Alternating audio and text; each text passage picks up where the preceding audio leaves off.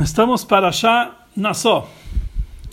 Para Shá Nassó, a Torá começa a relatar para nós a contagem dos Levim, que eles iam trabalhar no Mishkan, ou seja, Levim de 30 a 50 anos. São os Levim que iam trabalhar no Mishkan. E a Torá nos relata aqui a contagem, nossa Parashá, a ordem da contagem de Gershon, os Levim estão divididos em três famílias: Gershon, Kehat e Merari. No final da paraxá anterior, a Torá já pede para que, para que eh, seja feita a contagem de eh, Kehat. Na nossa paraxá, a Torá começa nos pedindo a contagem de Gershon e Merari e é feita a contagem na prática.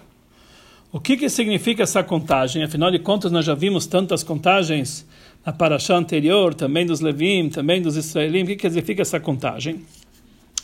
Então, no Likutei Torá da nossa paraxá, fala que essa contagem dos Levim, que na prática eles carregavam, eles que carregavam ah, todas as peças do, do Mishkan pelo deserto, então é dividido em três famílias.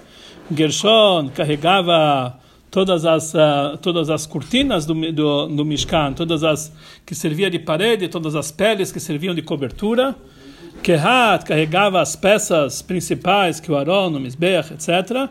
E Merari carregava o esqueleto do Mishkan. Então, é, então está fazendo a contagem daqueles que na prática trabalhavam nessa nessa nessa missão de carregar o Mishkan. Quer dizer, não somente na Parashá passada, quando fez a contagem, a contagem, a contagem dos Levim, foi geral, 30 anos, quantos Levim existem. Na nossa Parashá, são aqueles que faziam trabalho na prática. Nós sabemos é, que a Torá não é um livro de histórias.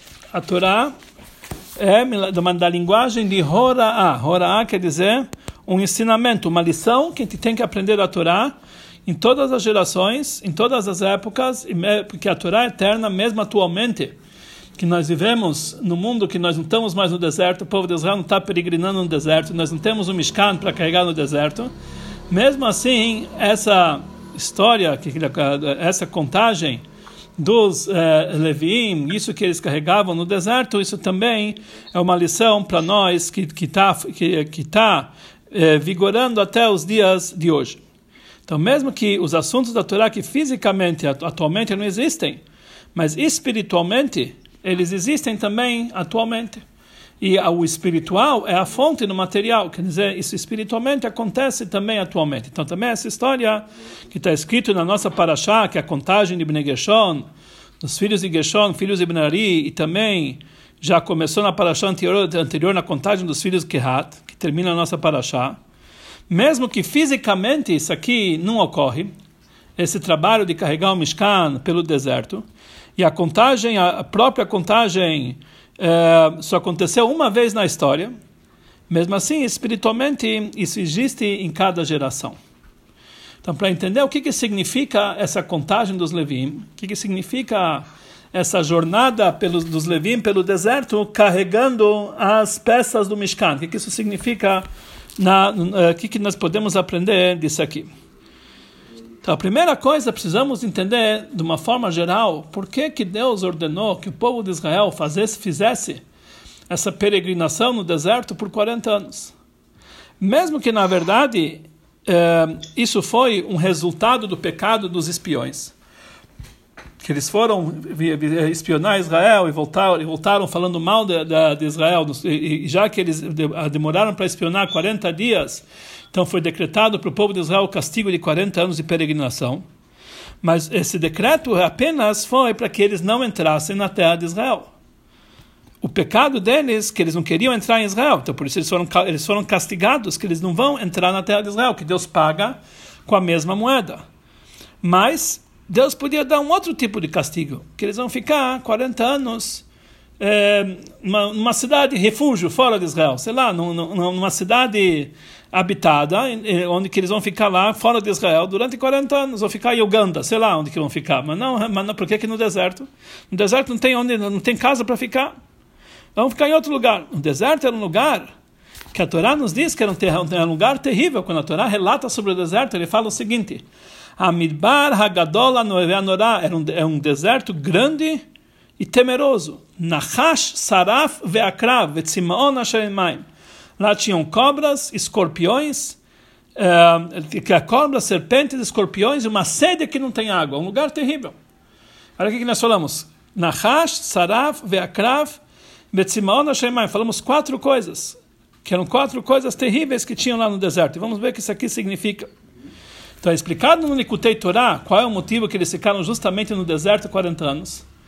Que o motivo que eles ficaram no deserto não foi apenas um castigo, que eles falaram mal de Israel, então vão ficar no deserto. Não. A, a permanência deles e a peregrinação deles no deserto foi algo importante, que isso era importante para toda a criação, para todo, para todo a, o programa divino na criação do mundo. Na verdade, é o seguinte: os, o deserto simboliza o, a, o, a, simboliza a fonte negativa, a fonte das clipot. E isso significa que nós temos quatro, três clipot totalmente proibidas e uma que pode ser elevada. Então nós temos cobra, serpente, escorpião, são as três clipot totalmente impuras. A sede que não tem água está ligado com a quarta clipá, clipat noga, que a pessoa tem como curar isso aqui através de beber água. Então são, são quatro clipot. Então a fonte das clipot, a fonte das forças negativas era simbolizada pelo deserto. Quer dizer, quando Deus criou o mundo, ele criou o mundo para que a pessoa pudesse fazer para Deus a moradia aqui embaixo. Nós devemos trazer divindade nesse mundo material, inclusive na fonte das clipot, nas clipot próprias, nós temos que transformar aquilo para santidade. E como que nós temos a força de hoje em dia de levar os, as, os assuntos negativos até as proibições de levar e transformar o mundo, por pior que ele seja, transformar para um lugar divino, através disso que o povo de Israel peregrinou pelo deserto. E durante esses 40 anos, esse deserto simbolizava a fonte das Klipot. Eles lá eles trans, transmitiram divindade através da peregrinação dele, com Arona Kodesh, com a arca sagrada, com o templo sagrado que ia junto. Eles transmitiram, eles transmitiram uh, santidade pelo deserto. E isso causou que hoje em dia nós temos força de dominar as Klipot. Então, na verdade, essa história que nós contamos na nossa Parashá, Parashat Nassó, é interessante que vem logo depois de Matan Torah, que já começa o trabalho com o mundo material, para nos dizer da onde nós temos a possibilidade hoje de transformar o mundo material, o mundo negativo, o mundo a fonte das clipot, um lugar um lugar habitável por Deus, transformar aquilo um lugar onde Deus pode pode ter a sua moradia, porque os nossos ancestrais durante 40 anos passaram no deserto e eles eles peregrinaram durante 42 viagens no deserto por 40 anos, levando consigo a arca sagrada, levando consigo todo o santuário, todo o Mishkan, isso fizeram, prepararam terreno para que aquele lugar pudesse ser transformado em lugar de santidade. Em palavras simples, através da viagem do povo de Israel no deserto. Então, quando eles viajavam, tinha na frente deles ia uma nuvem. Essa nuvem, ela tinha a missão de matar cobras, escorpiões que tinham no meio do caminho. E eles transformaram essa nuvem também transformaram o deserto num lugar habitável. Então essa nuvem ela limpava o deserto, tirava as coisas negativas e colocava no lugar, no lugar eh, árvores, sei lá, coisas bonitas no deserto.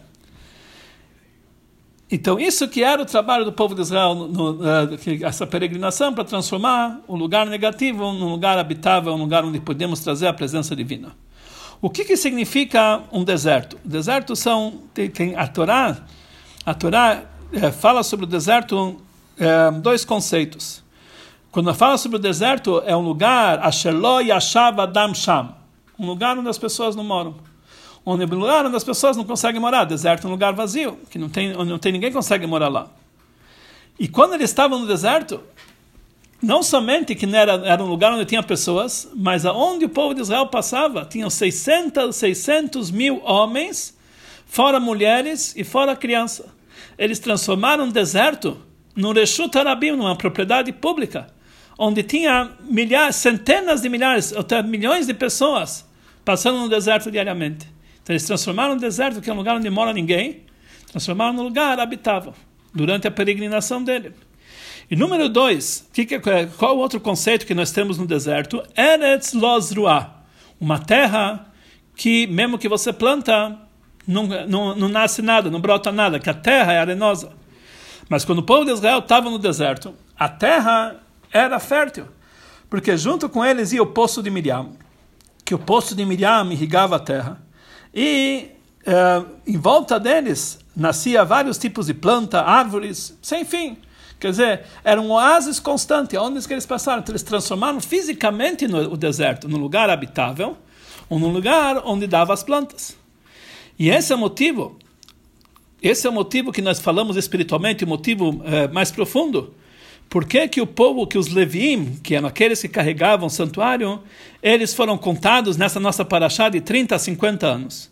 Que é aqueles que carregavam o Mishkan e todos os seus, e todos os seus Kelim que através disso, eles que tiveram, foram eles que, os Levim, aqueles que, através do serviço dele de carregar o Mishkan no deserto, eles que conseguiram transformar o deserto num lugar habitável, num lugar onde existe a presença divina. Eles conseguiram transformar o lado negativo, a fonte das clipot, num lugar onde Deus pode morar. Porque através da contagem dos Levim, que a, a princípio, por que precisava fazer a contagem? Porque na verdade, na verdade nós falamos, o que, que simboliza essa contagem? Qual a importância da contagem? Na verdade, nós falamos, nós falamos já duas semanas atrás, quando tem a contagem, o que, que acontece com a contagem? Você transforma aquilo que é contado em algo importante, que a filo be'elaflobatel, que mesmo em mil, ele não é anulado. Se você tem um ovo proibido que cai em milhares de ovos, está tudo proibido, porque um ovo é alguma coisa que é vendido pela conta, minha. Os Leviim, que eles tinham poder eles tinham, principalmente esses Levim de 30 a 50 anos, que eles carregavam o Mishkan, que eles tinham a missão de transformar o deserto, que é um lugar onde tem tantas clipot, tanta coisa impura, transformar em santidade, eles tinham que ter uma força especial para isso, um poder especial para isso. Então, por isso, a nossa paraxá, Deus ordenou a contagem desses Levim, para que eles pudessem ter a força de transformar o deserto numa terra habitada. Então, essa explicação espiritual, o que, que significa a contagem dos Levim na nossa paraxá, e a peregrinação do, do povo de Israel pelo deserto, carregando o Mishkan no santuário, em todo onde que ele ia. Então, esse assunto que nós falamos, que vem, que, é, que, é, que nossa missão, que a missão dos Levim, que isso é contagem deles, que eles, que, que eles tiveram a força de, de, de, transformar o deserto num lugar habitável, que eles, eles têm a força de trazer, mesmo na fronte das clipotas, a presença divina, isso é uma coisa eterna que acontece em cada geração. Porque quando a pessoa, hoje em dia, vamos ver, cada pessoa, quando ele vive no, no seu, na sua época, ele vai ver o que acontece em volta dele ele vai ver que de vez em quando ele vai se encontrar, ele, ele, ele vai, ele vai, é, ele vai cair sua ficha que ele se encontra no deserto, que lá não existe a presença do Adão, o homem não está habitando no nosso deserto. Que homem é esse aqui? O homem superior, não tem aqui a presença de Deus. A gente olha o que está acontecendo em volta da gente, o mundo totalmente que Deus não está que Deus não está presente aqui. Nós vemos que as pessoas que estão em volta da gente é, eles não têm, eles não têm, eles nem conhecem, nem sabem falar de Deus. Principalmente quando a gente vê uh, uh, uh, o comportamento das pessoas, está muito distante desse conceito de Deus. Que a maioria das pessoas eles eh, se comportam de uma forma totalmente oposta àquilo que Deus ordenou. E mesmo aqueles que já são boas, boa gente, Ninguém é perfeito, todo mundo consegue enxergar o defeito do outro. Imagina, é, quer me dizer que esse é perfeito? Imagina, está falando que esse cara é boa gente, você não sabe o que ele fez ontem, etc, etc, está nas boas bocas também. Porque é muito simples, que em tzadik não existe nenhum tzadik que ele só faz coisas boas e não peca. A pessoa sempre vai encontrar defeito em todo mundo, então vai dizer que que mundo eu estou vivendo? Ele está num, ele tá num, é, ele tá num, num, num deserto que, que o homem não mora lá, quem é o homem é Deus, ninguém mora lá. Então ele está pensando, ele pode pensar, a pessoa pode, pode ficar desesperado, né? ele pode cair em eh, depressão, em desespero. E ele falou: o que, que eu preciso fazer aqui nesse mundo? Eu vou para, eu vou para, eu vou sair do Brasil, vou para Israel, onde lá só tem, vou morar lá em Jerusalém, vou morar num lugar santo, onde só tem santidade. O que eu estou fazendo aqui? Lá, aqui, aqui é um grande deserto. Interessante que uh, nos anos 50 alguém escreveu no jornal aqui em Yiddish, em São Paulo, dizendo que Brasil é um grande deserto. E esse jornal em Yiddish, era um jornal em Yiddish que saía no Rio de Janeiro. E esse jornal chegou nas mãos do Rebbe. E o Rebbe, quando recebeu esse jornal, ele mandou uma carta para o autor desse, de, de, desse dito. Ele falou, você escreveu que Brasil é um deserto, eu acho que você não sabe um deserto. Fala que um deserto é um lugar que mesmo que você vai plantar, não vai nascer. Mas o Brasil é um lugar que se começarem a plantar, vão começar, vão, vão arar e vão plantar, vai nascer grandes e bons frutos. Assim o Rebbe escreveu para ele. Quer dizer, isso que a pessoa acha que ele está no deserto, na verdade, é uma, é, isso leva ele para a depressão, leva ele a ficar, a, a, a, a, desistir de tudo, mas na verdade tudo isso aqui é uma grande mentira. Isso vem o ensinamento da Torá nos, ensina, nos dizer que quando o povo de Israel, na nossa paraxá, eles viajaram pelo deserto, na hora que eles viajaram, é, era tinha um objetivo. Conforme a ordem de Deus, eles transformaram o deserto num lugar habitável. Assim também cada Yehudi, em cada geração, em cada época, em que situação ele se encontra, ele, se ele acha que ele se encontra no deserto, ele tem a missão de transformar esse deserto vazio num lugar habitável por Deus. Porque se ele se encontra nesse país, se ele se encontra nessa cidade, se ele se encontra nessa situação, ele não está aqui à toa. Ele tem uma missão. Ele está aqui na Shlichut de Deus, que Hashem é ele que, ele que cuida dos passos da pessoa. Cada pessoa se encontra no lugar aonde ele foi escolhido pela, pelo Ratzon Eliam, pela vontade divina, pelo, até está escrito num conceito mais profundo, Madiak. O primeiro pensamento de Deus na criação decidiu que você vai morar nesse país. Para que você possa transformar, através do teu trabalho, num lugar sagrado, num lugar onde tem a presença divina. E a pessoa jamais pode reclamar, ah, que eu me encontro no deserto, ninguém, ninguém se comporta, porque é a missão dele, isso é teu trabalho. O teu trabalho é transformar o deserto num lugar. Se você está reclamando, é porque você não está fazendo o teu trabalho. Está reclamando do quê? Porque você não fez tua missão. E como o Rambam ele escreve que mesmo que a tribo de Levi tinha essa missão especial, Yoru Mishpatecha Leakov, de transmitir os ensinamentos de Deus para Yaakov. Mas o Rambam ele escreve nas leis de Shemitah Yovel que não é apenas a tribo de Levi que tem essa, essa missão, mas cada pessoa, cada judeu, que ele se dedica, que ele se, é um voluntário para transmitir a palavra de Hashem, e ele se, se separa de todo mundo para fazer esse serviço de Deus, para servir Hashem e transmitir os ensinamentos de Hashem para o mundo, então ele vai conseguir que Hashem vai fazer parte do, do, do seu quinhão, quer dizer, ele faz fazer parte desse grande exército dos Levim.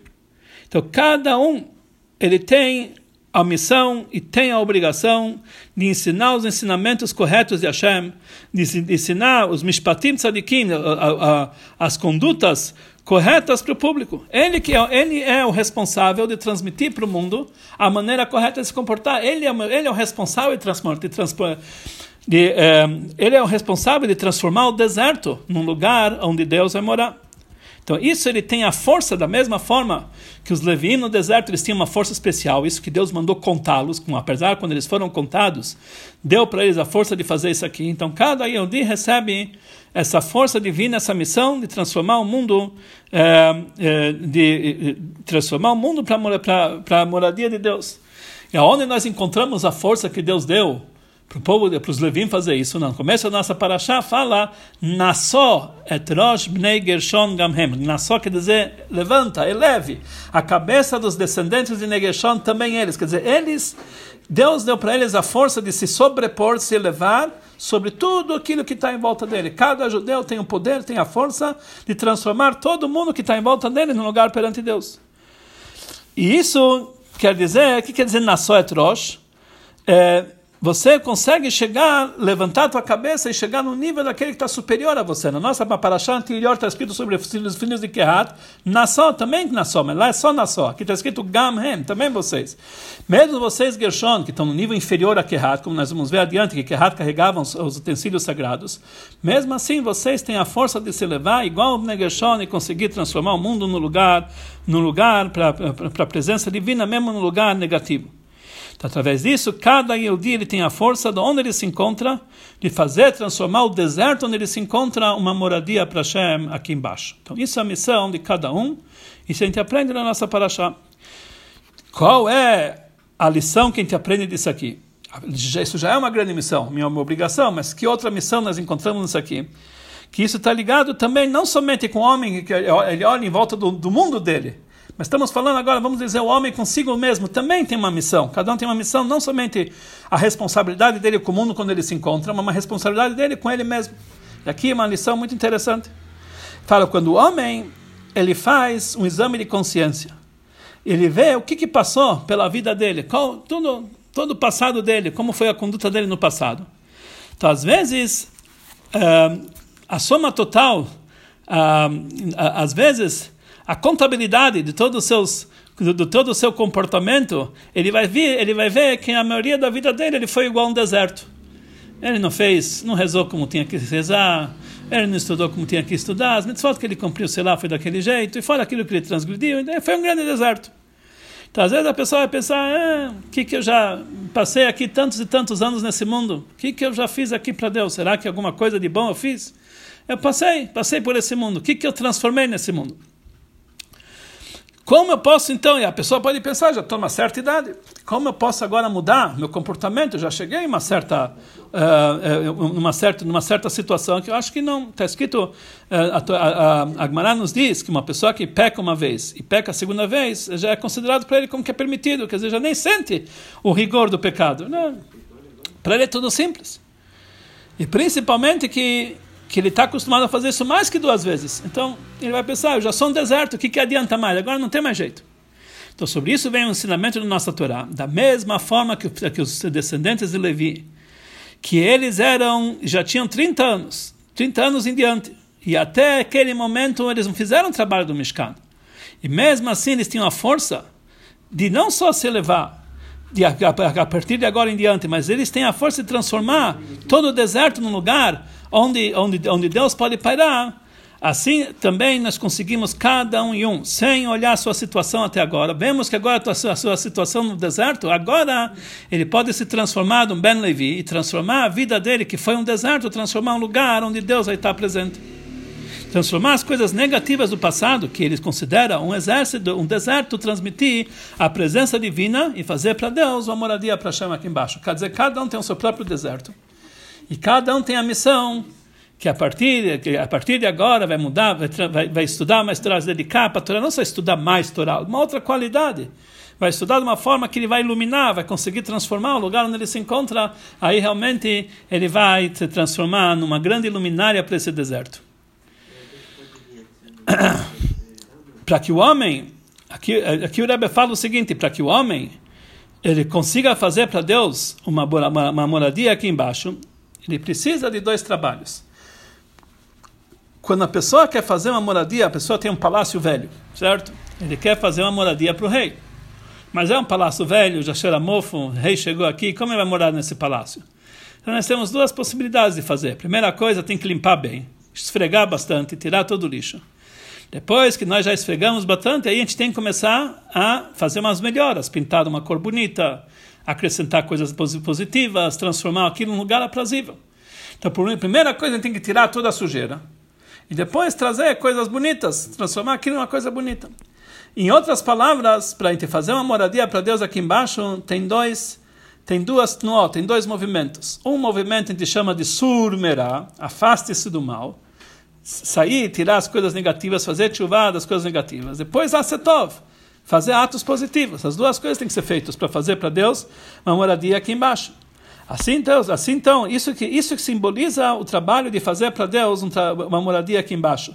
Surmerá, afaste-se do mal e faça o bem. Quem significa, que tipo... Nós falamos que aqui no deserto nós tínhamos três tipos de Levim. Gershon, Kehat e Merari. O que, que carregava Gershon? As cortinas e os invólucros do Mishkan, todas as, as, as, as, peles que serviam de teto, as cortinas que estavam em volta do Mishkan, isso era o carregamento do Bnei Gershon.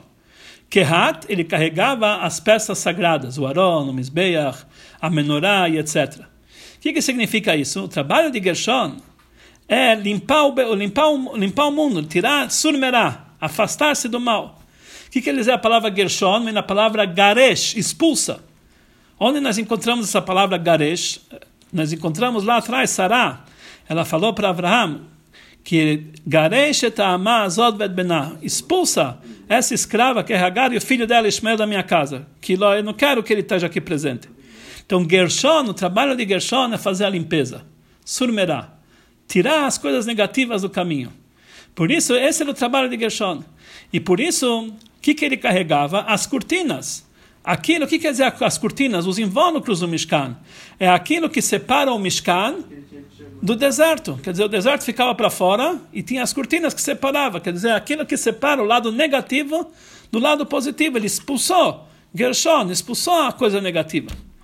É interessante que quando que a gente faz esse trabalho principal de expulsar as coisas negativas do mundo, é Shabbat. Shabbat não existe negativo, só existe positivo. E por isso no Shabbat nós falamos, um dos cânticos do Shabbat, nós falamos Le David, Le David, Beshanoto et amol ifnei avimelech, vaigarshei vailach. Existe um dos cânticos que nós fazemos no Shabbat. Nós falamos Le David, David Amelech, Beshanoto, a história nos diz que David ele se fez de louco. Que que ele foi, quando ele fugiu do filho dele, Avshalom, ele foi parar na terra do rei Avimelech, que na verdade era o inimigo dele. E ele não podia ser, eles iam querer matar ele. Então o que que David, ele chegou lá, ele não podia saber que estava fugindo, queria matar ele. Ele era inimigo, Avimelech era inimigo. Então ele se fez de louco. David se fez de louco. Então, quando o rei Avimelech viu, ele falou, louco, é, precisamos mais louco, já está cheio de louco, diz que a mulher de Avimelech era louco. Então mandou ele embora. E não fez nada, nada de mal para David.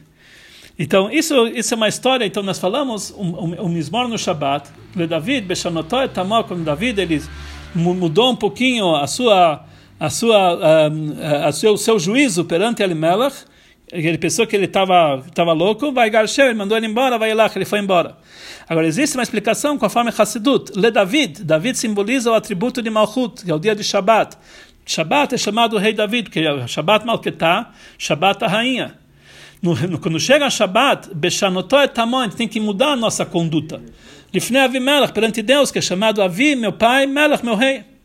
E aí, o que, a gente faz? Vai garcheio, a gente expulsa todas as coisas negativas, vai lá, a gente progride espiritualmente. Isso quer dizer, por isso esse cântico espiritualmente a gente fala no Shabbat. Então, esse, esse aqui é um entre parênteses, na verdade, isso não faz parte da Sicham, o Altareba traz isso aqui no Likutei Torah, essa explicação. Então, aqui a gente vê que Gershon significa Geirushin, afastar-se do mal. Limpar o, limpar o mundo material de coisas negativas, limpar o deserto das coisas negativas. O assunto de Kehat é carregar o Arona Kodesh carregar a, a, a, luminar, a, a e os misbachot, o trabalho dele é asetov. Estudar a Torá, que simboliza o Arona Kodesh, é, é, rezar, que simboliza os, o misbechot, os altares, cumprir as mitzvot, que significa a mesa dos pães, o ktoret, etc. Tudo isso aqui é o trabalho de asetov, faça o bem. Então Gershon, ele era surmerá, afaste-se do mal, kehat é asetov. Então o trabalho para fazer para Deus o deserto, uma moradia aqui embaixo, tem que ser essas duas, tem que ter essas duas atitudes. Gershon, afaste-se do mal, e kehat, faça o bem. E da mesma forma que Gershon ele era mais velho que Kehat. Então, porque Kehat era a segunda, apesar que Kehat carregava as coisas mais sagradas, mas Gershon era mais velho.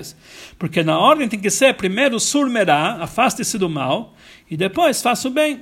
Que assim realmente é, é, a maneira que nós preparamos uma moradia para Deus. Primeiro tem que tirar a sujeira e depois a gente vai trazer na a santidade. Então, esse trabalho de surmerá Setov, afaste-se do mal e faça, e faça o bem, isso, dá, isso também demonstra como tem que ser o carregamento de cada um. Os filhos de como nós falamos, os filhos de Gershon carregaram as cortinas do Mishkan, mas os filhos, os filhos de Kehat, eles carregaram os utensílios do Mishkan. A diferença entre a cortina e os utensílios é que as cortinas são envolventes, eles protegem para não chegar nada, para nada, chegar nada negativo, uma proteção, é, afaste-se do mal. Diferente dos recipientes, o trabalho dele é fazer o bem, fazer as coisas, trazer o bem é, nesse mundo. E isso significa afastar-se do mal negativo e fazer as coisas boas. Através desses dois trabalhos, nós conseguimos fazer para Deus uma moradia aqui embaixo de uma forma mais completa, mais, de uma forma mais completa possível. Então, essa é a lição que a gente aprende na nossa paraxá, do carregamento da, da, da, da, peregrinação do povo no deserto e o carregamento do Mishkan através das, da, dos, dos, filhos de Levi, que é Gershon, Kat Merari, como nós falamos, os Levi está ligado com cada Yehudi. Até aqui é a Sikha do Rebbe. Normalmente, essa paraxá nós lemos depois de Matan Torá, depois que foi entregue a Torá sobre o Monte Sinai, depois de Shavuot. Normalmente, a maioria absoluta dos anos, Parshat Nassó, é a paraxá que é lida logo depois de Matan Torá. Por quê? Antes de Matan Torá, nós não tínhamos a força de transformar o mundo num lugar puro, num lugar que Deus podia habitar. Porque havia uma cisão entre Elionim e Tartonim, entre os mundos superiores e os mundos superiores, mundos inferiores. A Shamaim, Shamaim Lashem, o céu pertence a Hashem. Be'aras Adam, a terra é ser humano, não, podia, não tinha conexão entre céu e terra. Então, por isso, o mundo material, principalmente o deserto, que é o mundo proibido, a fonte das Klipot, não tinha acesso realmente a esse assunto de Gdusha. Somente depois que foi entregue Matan Torá, somente depois que foi entregue para nós a Torá, e nós recebemos essa força de trazer a divindade aqui para baixo, os mundos superiores puderam chegar aos mundos inferiores, os mundos inferiores podem se elevar aos mundos superiores, somente então nós começamos com essa missão de Surmerava Asetov, fazer do mundo Uh, fazer do mundo uma moradia para a presença divina. Isso a gente consegue depois de matar Torá. Antes de matar Torá, isso não era uma coisa possível. E isso, na verdade, por isso Pashat Nassó, que fala sobre a elevação do mundo e transformar o mundo, até mesmo o mundo negativo, para o lado positivo, é somente a gente recebe a força para matar a Torá. É interessante, quero terminar só com, com um detalhe interessante. Quem que trouxe para nós a Torá? Moshe Rabbeinu. Torá Moshe.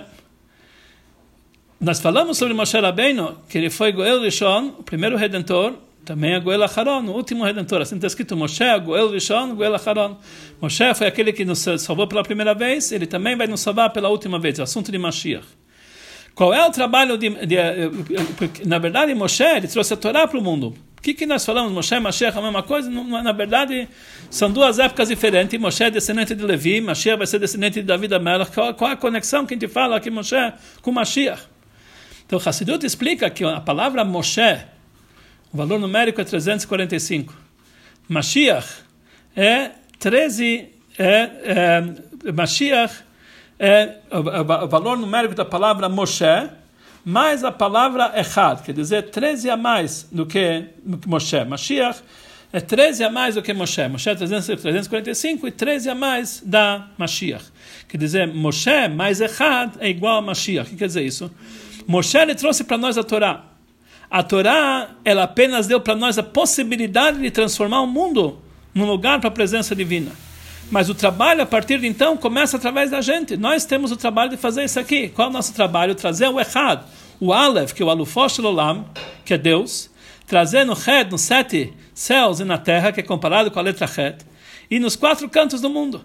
Através que os Yodim espalhados nos quatro cantos do mundo e eh, céu e na terra. Então, hoje, eh, antes de ontem subiu, subiu um, um ônibus que foi para o céu. No céu e na terra, onde que for, onde que tem judeus, em todos os lugares do mundo, céu, terra, em todos os quatro cantos do mundo, nós trazemos a presença divina aqui embaixo. Isso é errado.